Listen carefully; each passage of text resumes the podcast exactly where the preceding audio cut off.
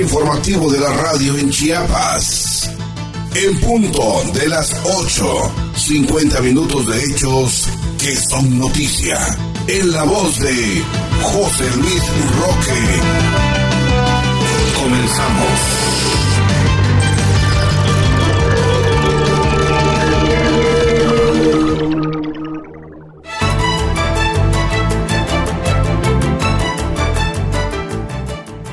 ¿Qué tal? ¿Cómo estás? Muy buenos días. Gracias por permitirnos acompañarle en este lunes 4 de julio del año 2022. Estamos transmitiendo desde los estudios de En Punto de las 8 para usted en este espacio informativo. Le saluda José Luis Roque frente a estos micrófonos.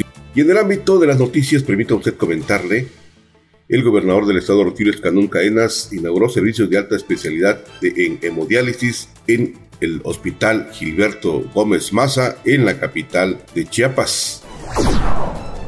Terquedad ante violencia no ayuda, afirma el obispo de Tuxtla Gutiérrez ante la situación de violencia actual en el país. Informalidad baja, dice Canaco en Tuxtla Gutiérrez. Allá en Pijijiapan, el presidente municipal inaugura puente peatonal y lo que se esperaba y se había anunciado el día de ayer, Bonnie surca costas de la entidad. Se reúne el secretario de Hacienda Javier Jiménez Jiménez con el alcalde de Chalchihuitán. El Instituto Mexicano del Seguro Social lleva a cabo jornada oftalmológica en el Hospital Rural de Motocintla.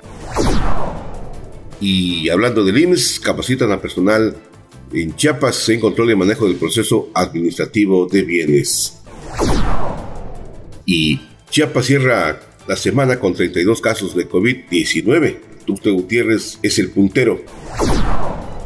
Con esto y más aquí en el punto de las 8, bienvenidos, muy buenos días.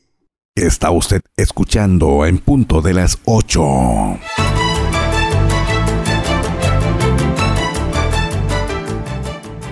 Este fin de semana el gobernador Rutilio Escandón Cadenas inauguró servicios de alta especialidad en hemodiálisis Allí el Ejecutivo mencionó que esta unidad instalada en el Hospital Gilberto Gómez Maza cuenta con equipo moderno y personal capacitado para atender a pacientes con insuficiencia renal.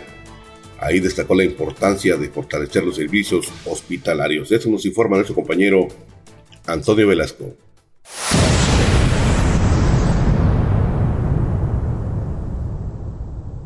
En el municipio de Tuxtla Gutiérrez, el gobernador Rutilio Escandón Cadenas inauguró el servicio de alta especialidad en hemodiálisis del hospital Dr. Jesús Gilberto Gómez Maza, donde mencionó que este espacio, que cuenta con equipamiento moderno y personal médico capacitado y con vocación humana, representa un importante logro para la salud y la oportunidad de que las y los pacientes con insuficiencia renal tengan a su alcance los servicios y medicamentos para combatir esta enfermedad.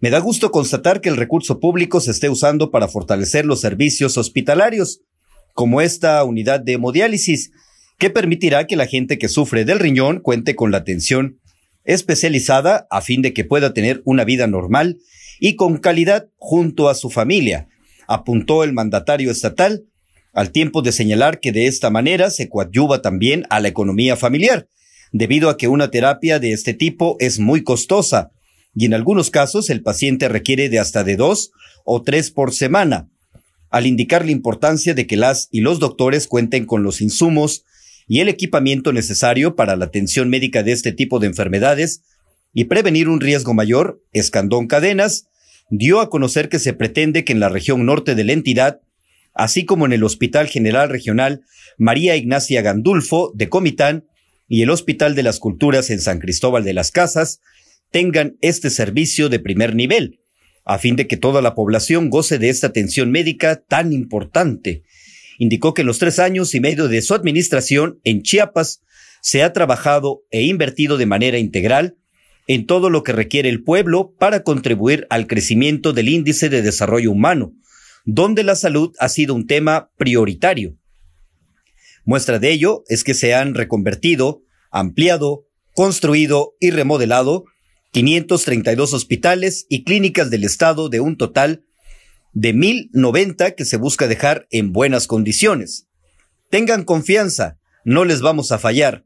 El recurso público es de y para el pueblo. Por ello lo hemos comprometido con lo más importante del ser humano, que es su salud. Si estamos saludables, tenemos la posibilidad de una vida cálida y con mejores oportunidades. La salud no puede esperar, así que cuenten con toda mi disposición hasta donde humanamente se pueda para atender este rubro prioritario para las chiapanecas y los chiapanecos. Así finalizó el gobernador Rutilio Escandón, al destacar que hoy se inaugura una gran clínica con 12 sillones y 12 máquinas para hemodiálisis, así como estación de camilla, silla de ruedas, sala de espera, central de enfermería, entre otros espacios. Por su parte, el secretario de Salud, José Manuel Cruz Castellanos, expresó que con este equipo moderno, nuevo y de calidad, se garantiza la salud y una mejor calidad de vida para los pacientes. Pero sobre todo dijo, es justicia social de un gobierno que se está haciendo historia con el pueblo de Chiapas. La directora del hospital, doctor Jesús Gilberto Gómez Maza, Ana María Castro Garduño, destacó el trabajo comprometido de las autoridades por priorizar la salud y fortalecer las unidades hospitalarias con equipamiento sofisticado y ampliación de los servicios, como en este caso con el servicio de alta especialidad de hemodiálisis, el cual traerá grandes beneficios para las y los pacientes que padecen insuficiencia renal y cuya prevalencia ha aumentado. A su vez, la coordinadora de servicios de hemodiálisis, Marta Soledad Domínguez, destacó que esta acción es un sueño hecho realidad, por lo que el hospital cuenta con el personal médico y de enfermería totalmente capacitado para hacer que esta área, que cuenta con 12 máquinas de hemodiálisis con la capacidad de atender a 80 pacientes de lunes a domingo, brinde un servicio integral y de calidad. En ese marco, la presidenta de la Fundación Todo por el Corazón de un Niño, Georgina Martín Montero, a nombre de Care International, del Hospital de Especialidades Pediátricas y de la Niñez, externó su agradecimiento al gobierno del estado por la entrega de un equipo médico que habían esperado desde hace años para realizar cirugía a corazón abierto, lo que permitirá que en este 2022 se beneficie a más de 50 niños y niñas. Estuvieron presentes el encargado de la dirección del Centro Regional de Alta Especialidad, Rafael Eberto Guillén Villatoro, el comisionado estatal de conciliación y arbitraje médico de Chiapas, Ariosto Coutinho Niño, el director general del Instituto de Seguridad Social de los Trabajadores del Estado de Chiapas, Marco Antonio Ordóñez Juárez. Asimismo, el subdelegado médico del Instituto de Seguridad y Servicios Sociales de los Trabajadores del Estado, Carlos Domínguez Maldonado, el representante de la catorceava zona naval con sede en Puerto Chiapas, Roberto Carlos Aguilar Ramos, la diputada presidenta de la Comisión de Salubridad y Asistencia del Congreso del Estado, Marta Verónica Alcázar Cordero, y el diputado local por el Distrito 1 Poniente, Felipe Granda Pastrana. Para en punto de las 8, Antonio Velasco.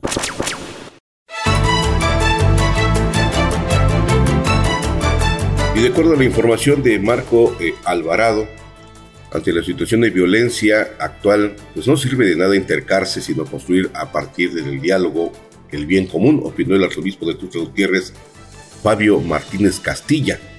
Esto al término del servicio religioso que encabezó la Catedral de San Marcos, lamentó que México aún tenga gobiernos que no escuchen y políticos que hablan sin investigar, porque están más interesados en sus terquedades que en solucionar los reclamos de la sociedad. También consideró que si la violencia continúa ganando terreno, pronto las calles serán un peligro no solo para los periodistas, los defensores de los derechos humanos o sacerdotes, sino para todos, algo que todavía pueda evitarse. Martínez Castillas lamentó que en México esté siendo rehén de intereses. Hay conflictos por intereses políticos, económicos y al parecer hasta del narcotráfico, comentó el obispo de esta iglesia católica. Recientemente el Ejecutivo Federal criticó a la Iglesia Católica luego, de que obispos de México y la comunidad jesuita le pidieran cambiar la estrategia de seguridad y de su plan de abrazos, no balazos, a lo que la Iglesia respondió mostrando los acercamientos que han buscado preocupados por la escalada de violencia. Este domingo, el día de ayer, Fabio Martínez Castilla dio posesión al sacerdote Elí Ballina Urbina como responsable de la Catedral de San Marcos, donde descansan los restos mortales del Monseñor José Trinidad Sepúlveda Ruiz Velasco, quien también fue primer obispo de la diócesis de Tuxtla Gutiérrez. Ballina Urbina ocupa el cargo en sustitución de Luis Eduardo Beltrán Palomo, quien ahora es el secretario canciller de la arquidiócesis de la capital chiapaneca. Por cierto, de acuerdo a la información nacional, recientemente, bueno, pues pareciera que eh, allá en Querétaro fue pues golpeado, agredido salvajemente al sacerdote Mateo Calvillo Paz, justamente en relación a, lo que acaba de, de, dar a conocer Fabio Martínez Castilla, arzobispo de Tuxtla Gutiérrez, y el arzobispo allá en Querétaro fue pues golpeado por vándalos, según el propio Mateo Calvillo Paz, fueron gentes con experiencia que llegaron a afectarle su integridad física. Y es justamente esta parte donde pues los obispos de México están pidiendo atención para que se termine la violencia o disminuya la violencia, mejor dicho, en eh, pues, los distintos estados del país mexicano.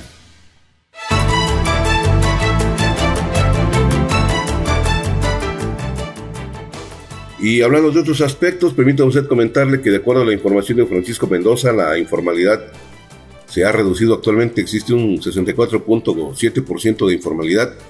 Ha habido un descenso marginal del 1 a 1.2% de este sector, señaló el presidente de la Cámara Nacional de Comercio y Servicios Turísticos Canaco Servitur de Tuxtla Gutiérrez, Hugo Armando Porras Pérez. Explicó que el trabajo que las empresas formales realizan para exhortar a, las, a los negocios informales pues a entrar a un régimen legal es duro, debido a que muchos de estos se ven muy cómodos al no pagar impuestos, pero se pierden de muchos beneficios. El líder indicó que para la informalidad es muy normal estar pagando grandes cantidades de intereses a préstamos que realizan para mantener su negocio, aunque sea a pagos pequeños, el interés es alto las personas que vemos en la calle, dice Martínez Porras, en el día a día viven al préstamo diario, la tasa de interés que pagan por el préstamo diario es muy alta. Nosotros tenemos que, eh, tenemos como empresas consolidadas y establecidas, pagamos de 20 a 21%, o algunos que cuentan con un excelente historial crediticio y cuentan con un respaldo pueden llegar hasta pagar un 17 o 16%, pero ellos lo pagan en el mes o quizás en menor tiempo. A pesar de que hay Hoy en día hay bondades, dice este líder de la Canaco Servitur para los comercios formales, pues son mayores a, años anteriores. Reconoció que aún hay un gran porcentaje de empresas que no han pasado al lado formal, por lo que esta situación termina afectando a los empresarios formales, ya que de esta manera el 35.3% de los empresarios en el país son los que llevan en sí la pesada carga de pagos de impuestos, mientras que los demás no aportan, pero sí exigen servicios básicos en su domicilio.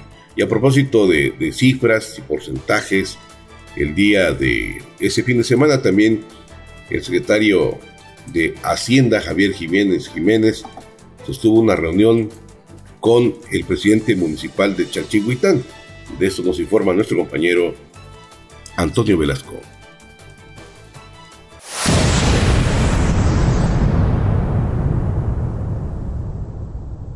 El secretario de Hacienda, Javier Jiménez Jiménez, recibió en sus oficinas al presidente municipal de Chalchihuitán, Jerónimo Luna Sánchez, con el objetivo de trabajar de manera conjunta en beneficio de su municipio. Durante el encuentro, el titular de la Secretaría de Hacienda subrayó que se siguen las instrucciones del gobernador Rutilio Escandón Cadenas de trabajar en los proyectos prioritarios y sobre todo en los municipios de alta marginación, con el único fin de revertir los índices de vulnerabilidad, por lo que refrendó el trabajo en conjunto para que Chalchihuitán se conduzca con una política financiera sana, que se traduzca en obras de beneficio social. El municipio Sotzil agradeció el apoyo recibido por parte del gobierno del estado y del trabajo institucional que se realiza en apoyo de su municipio, y señaló que estará trabajando acorde a los principios de la cuarta transformación, Posteriormente, las autoridades tradicionales vistieron al funcionario estatal con la vestimenta de este municipio de la región Altos, a lo que Javier Jiménez agradeció y mencionó sentirse orgulloso por tal distinción. Para en punto de las ocho, Antonio Velasco.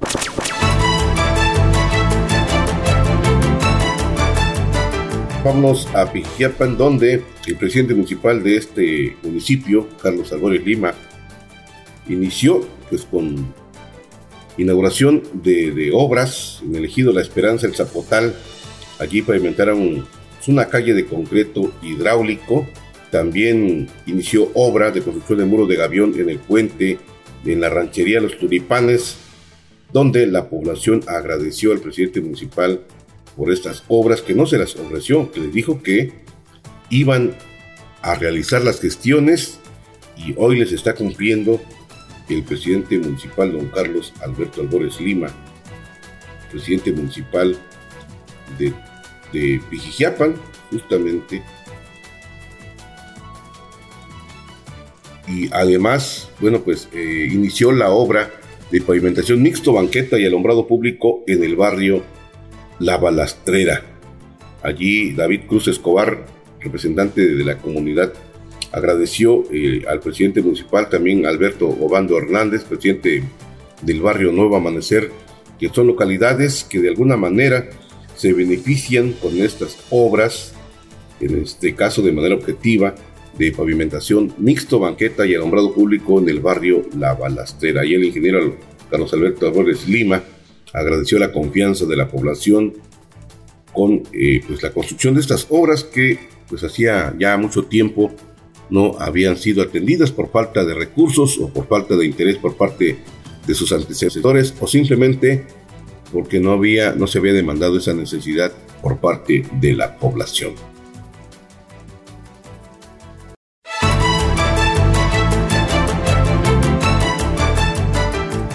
En otro tema, hablando de diputados, la capacitación de los servidores públicos municipales es una tarea fundamental y de gran importancia en los ayuntamientos, señaló la diputada local y presidenta de la Comisión Editorial y de Relaciones Públicas del Congreso del Estado de Chiapas, Rocío Cervantes Cancino, quien a su vez propone adicionar la fracción 19 al artículo 62 de la Ley de Desarrollo Constitucional en materia de gobierno y administración municipal, esto con el objetivo de establecer planes y capacitaciones que mejoren el desempeño público en materia de conocimientos, técnicas y habilidades que hagan más aptos y eficientes a las y los servidores públicos para desarrollar sus funciones y al mismo tiempo que se construya una base de profesionalización.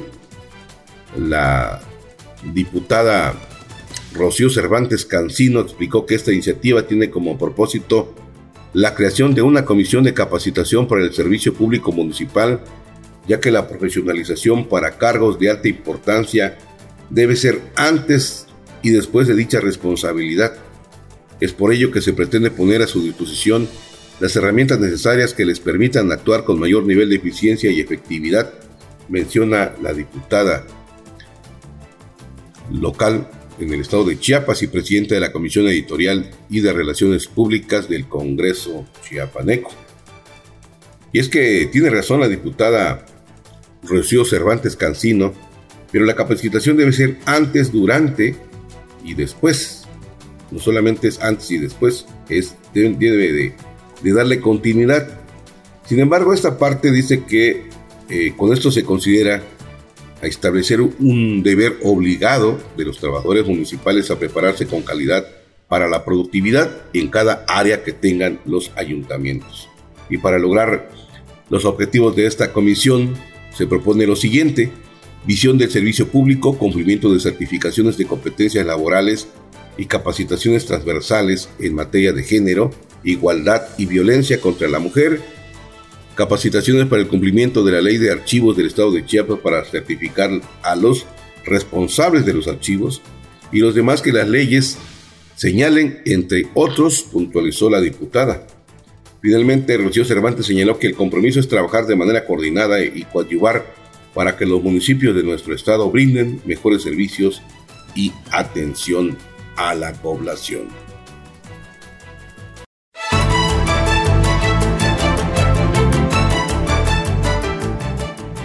Y bueno, por otro lado, aunque eh, pues ya estaba previsto la presencia de la tormenta tropical Bonnie, está en Chiapas y pues la Secretaría de Protección Civil, el Sistema Estatal de Protección Civil en Chiapas, pues no perdió el tiempo y está trabajando al respecto. De esto nos informa nuestro compañero Antonio Velasco.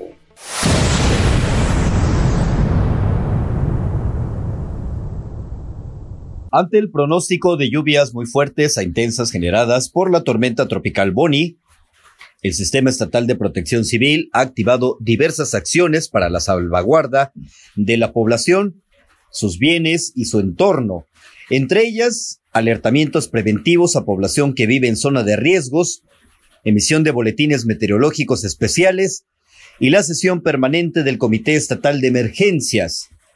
Las bandas nubosas de la tormenta tropical están ocasionando nublados, lluvias y oleaje elevado sobre la costa de Chiapas. Durante el domingo, el centro de la tormenta se aproximará a una distancia de 280 kilómetros de la desembocadura del río Suchiate.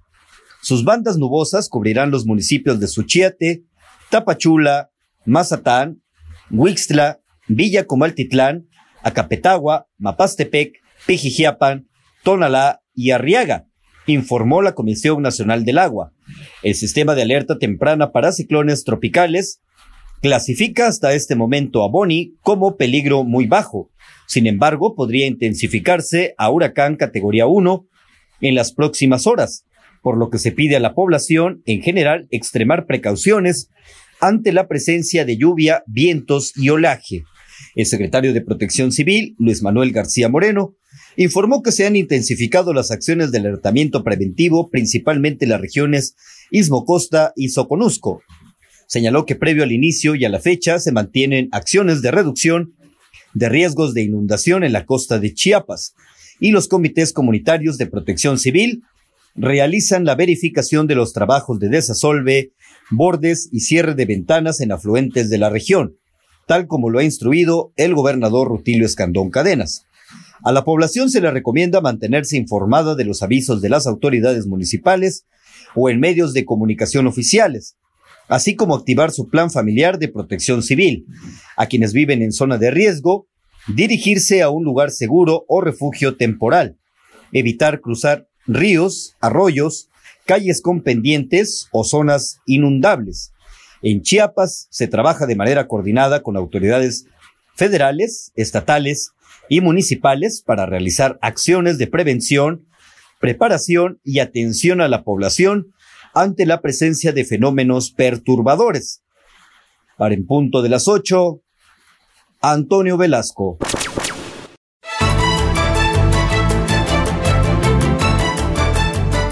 En los aspectos educativos, ya en este mes de julio inician, pues en algunos estados del país, modificaciones de sus calendarios de actividades y en el caso de Chiapas, bueno, pues también está considerándose esta parte. Y de eso nos informa nuestro compañero Antonio Velasco. Adelante, Antonio.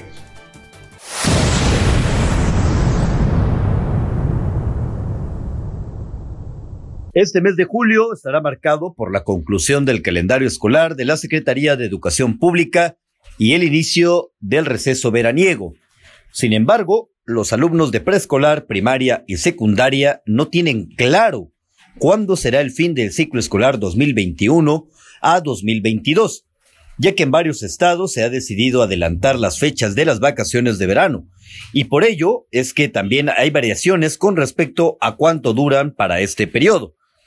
La Secretaría de Educación Pública, en voz de la titular Delfina Gómez, pidió a las autoridades de todos los estados de la República Mexicana que no adelanten el fin del ciclo escolar 2021 a 2022 y respeten las fechas establecidas en el calendario oficial. Aseguró que las escuelas siguen siendo espacios seguros para los estudiantes de educación básica y consideró como contraproducente el anticipar las vacaciones de verano, luego de los acuerdos para privilegiar la reinserción de los niños en las aulas y la recuperación de aprendizajes. Sin embargo, al menos 15 entidades del país mantienen la decisión de ponerle fin de manera anticipada al ciclo escolar 2021 a 2022 ya sea por las fuertes lluvias ocasionadas por huracanes, ciclones o tormentas tropicales, las altas temperaturas o la quinta ola de COVID que ha originado un incremento exponencial de contagios dentro de las aulas. Aguascalientes, Baja California, Baja California Sur, Coahuila, Colima, Chihuahua, Jalisco, Nuevo León, Quintana Roo, San Luis, Sinaloa, Sonora, Tamaulipas y Yucatán hicieron modificaciones en las fechas del calendario escolar para terminar antes con las clases presenciales y por lo tanto también en los días que duran las vacaciones de verano para educación básica. Por otro lado, si usted se pregunta cuánto dura las vacaciones, de acuerdo al calendario escolar publicado por la SEP, con 200 días efectivos de clases, el fin del ciclo escolar 2021 a 2022 para los 32 estados de México no debe variar y los alumnos tendrán que asistir a las escuelas hasta el próximo jueves 28 de julio. Por ello, las vacaciones de verano duran 29 días de manera oficial. Sin embargo, como ya se explicó anteriormente, las fechas serán distintas para los 15 estados que adelantan el periodo veraniego y podrían contar con un tiempo más. Los estudiantes a nivel básico deberán regresar a clases presenciales, las cuales ya han sido establecidas de manera obligatoria por parte de la Secretaría de Educación Pública desde el próximo ciclo escolar hasta el próximo 29 de agosto y por lo tanto las vacaciones de verano 2022 duran cuatro semanas. Como sucede en todos los ciclos escolares, las vacaciones de verano duran menos para los docentes porque tienen actividades académicas previas al ingreso de los estudiantes. Los profesores deben volver a los planteles el lunes 22 de agosto, ya que en el calendario escolar tienen programadas fechas de consejos técnicos y talleres intensivos de forma continua. Con información de Terra México, para en punto de las 8, Antonio Velasco.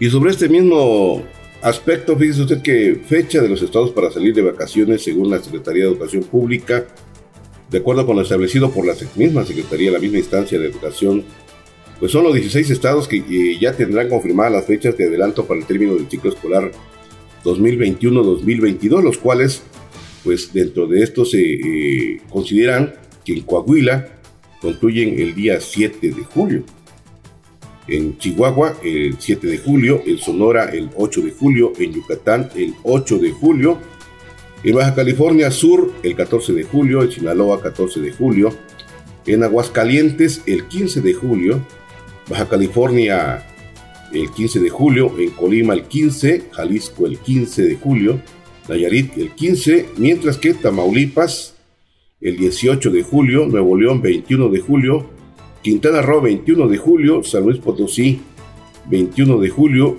Veracruz 22 de julio.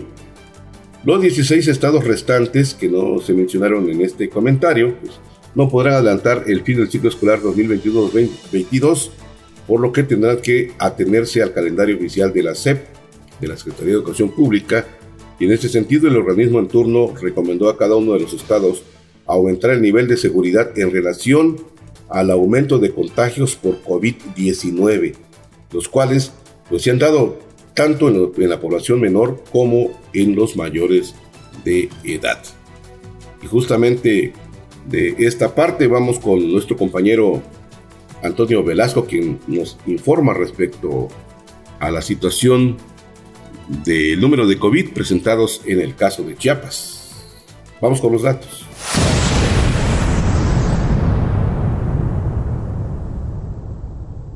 En las últimas 24 horas, de acuerdo al panorama epidemiológico, Chiapas notificó 32 casos nuevos de COVID-19 en los municipios de Tuxtla Gutiérrez, presentándose en este municipio 21 casos. Chiapa de Corzo, 6. Tapachula, 2 casos. Riaga con 1. Berriozábal 1 y Ostoacán con 1. Sin reporte de muertes por esta enfermedad respiratoria, la dependencia estatal informó que los casos positivos se presentaron en, en 15 mujeres y 17 hombres, en diferentes rangos de edad. Los 32 casos corresponden a personas desde 1 hasta 65 años y más.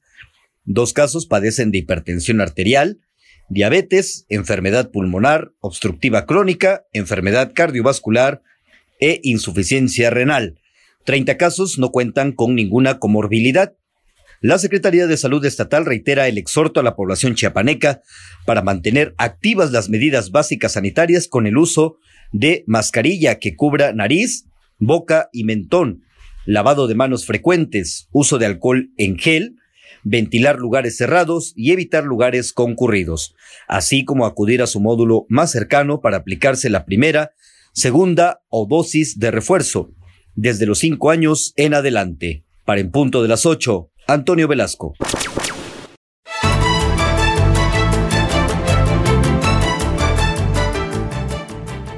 Y ya que estamos hablando de salud, el Instituto Mexicano del Seguro Social en Chiapas informa que del miércoles 6 al lunes 11 de julio va se espera ponga en marcha la jornada quirúrgica oftalmológica en el Hospital Rural de Motocintla. Para eso están invitados pues todos los habitantes de este municipio y lugares circunvecinos. Antonio Velasco tiene los datos.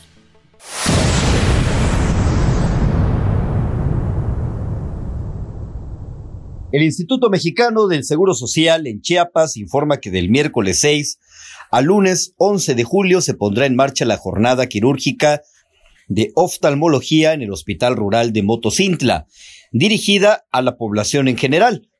La jornada que iniciará a las 8 de la mañana y finalizará a las 16 horas corresponde al reforzamiento del primer y segundo nivel de atención, una de las ocho prioridades del programa IMSS Bienestar. El miércoles 6, médicos oftalmólogos del Centro Médico Nacional Siglo XXI y del Instituto Mexicano del Seguro Social Michoacán realizarán las revisiones para detectar padecimientos como catarata y peterrigión, para posteriormente realizar las cirugías. Los requisitos para participar son acta de nacimiento, clave única de registro poblacional, CURP, identificación oficial con fotografía y comprobante de domicilio. Para evitar contagios de COVID-19, el instituto recomienda a la población acudir a las valoraciones y cirugías solo con un acompañante, el cual deberá ser mayor de 18 años y contar con identificación oficial con fotografía. Cabe mencionar que las atenciones médicas se desarrollarán bajo un estricto protocolo de seguridad e higiene para protección de las y los pacientes, así como del personal institucional. Para mayores informes, los interesados pueden acudir a la Oficina de Trabajo Social del Hospital Rural de Motocintla. Para en punto de las 8, Antonio Velasco.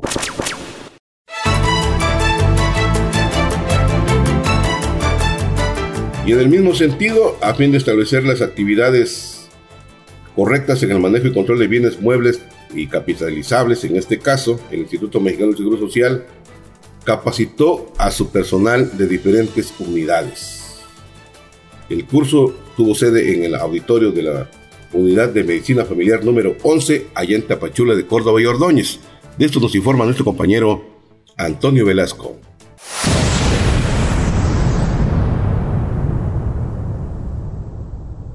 A fin de establecer las actividades en el manejo y control de bienes muebles capitalizables para que las existencias físicas se encuentren debidamente identificadas, la Jefatura de Finanzas del Instituto Mexicano del Seguro Social en Chiapas capacitó al personal de las diferentes unidades. El curso que tuvo como sede el auditorio de la Unidad Médica Familiar número 11 en Tapachula fue inaugurado por el titular del Instituto Mexicano del Seguro Social en Chiapas, doctor Enrique Ureña Bugarín, quien agradeció la participación del personal del régimen ordinario y del programa IMSS Bienestar. Además, los exhortó a cuidar las instalaciones y los bienes muebles para fortalecer la cultura de conservación. Por su parte, Nelly María Aguilar Centeno, titular de Finanzas, detalló que actualmente se da puntual seguimiento a estas capacitaciones para el cumplimiento oportuno de las acciones sustantivas abonando al plan de mejora institucional que incluye gestiones en el requisitado correcto de formatos institucionales, inventarios físicos y conciliaciones, así como gestionar la atención de los siniestros garantizando la seguridad. Para en punto de las 8, Antonio Velasco.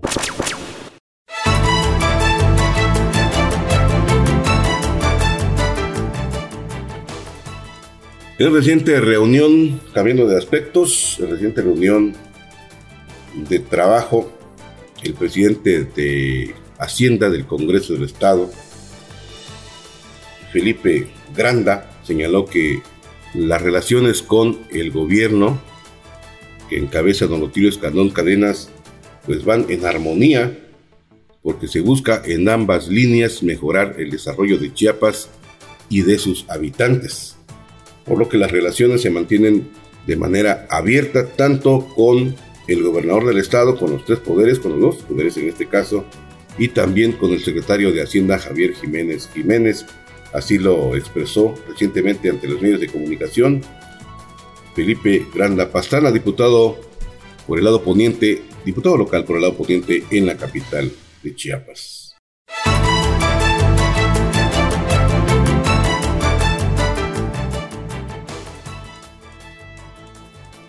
Si me permite usted, vamos ahora con las notas nacionales, un resumen de los cinco aspectos más importantes de México. Primer plano, los más sobresalientes de México.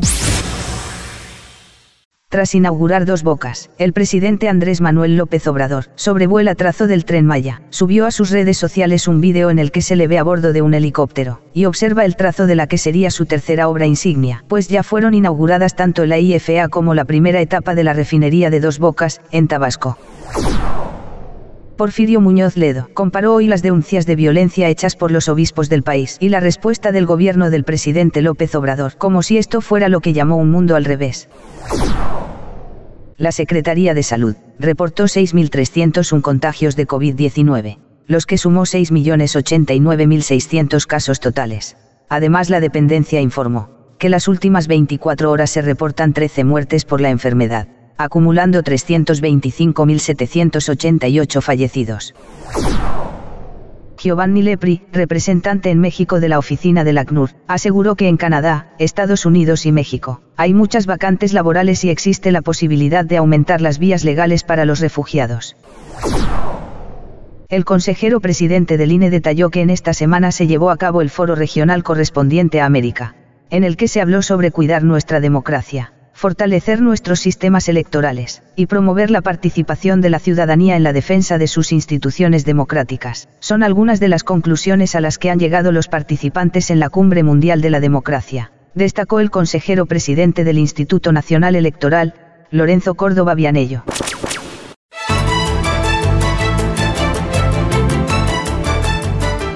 Ya para concluir, Marista Concepción Maranto Cepeda, directora general del Consejo Estatal para las Culturas y las Artes en Chiapas, inauguró el Tianguis de la Colonia Las Granjas, el arranque de la campaña Liberación de Libros y Fomento a la Lectura.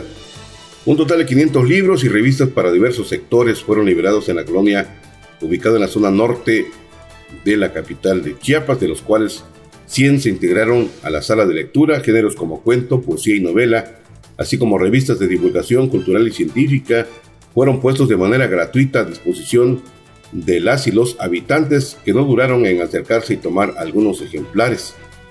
La directora general de Coneculta destacó que este proyecto forma parte de las estrategias que impulsan desde el Consejo para llevar arte y cultura a las calles, por tanto consideró continuar con las acciones que se realizan de fomento a la lectura y creación literaria. Con la frase Sembrando libros, reescribiendo historias, se busca que más personas se acerquen a la lectura que se maravillen con las historias de cada autor y autora presenta y bueno pues con otros mundos y posiblemente a través de la palabra afirmó la funcionaria.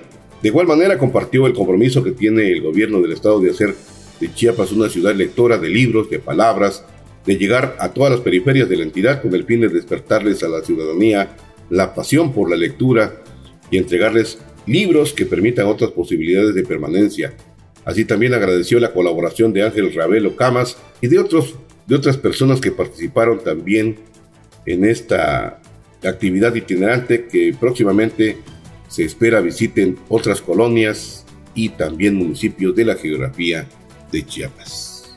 Bueno, pues el tiempo nos ha ganado la batalla, le agradezco mucho su amabilidad en este espacio informativo. Nos escuchamos en la siguiente entrega. Muchas gracias. Hasta la próxima.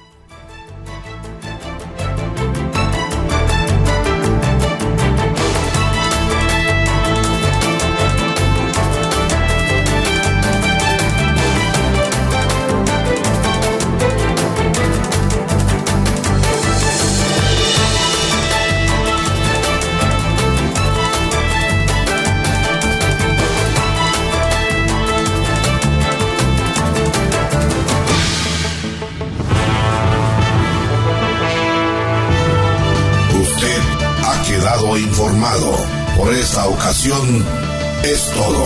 Le invitamos a sintonizarnos en nuestra siguiente emisión, en punto de las 8.